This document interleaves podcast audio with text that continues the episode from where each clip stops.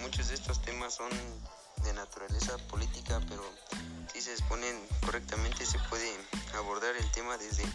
un enfoque científico e informativo, alejado del lenguaje polémico o hiperbólico. Los temas ambientales incluyen el calentamiento global, la lluvia ácida, la deforestación, la degradación del suelo, la sobrepoblación, la pesca excesiva, la caza furtiva, la caza de ballenas, las especies en peligro de extinción o las malas prácticas agrícolas.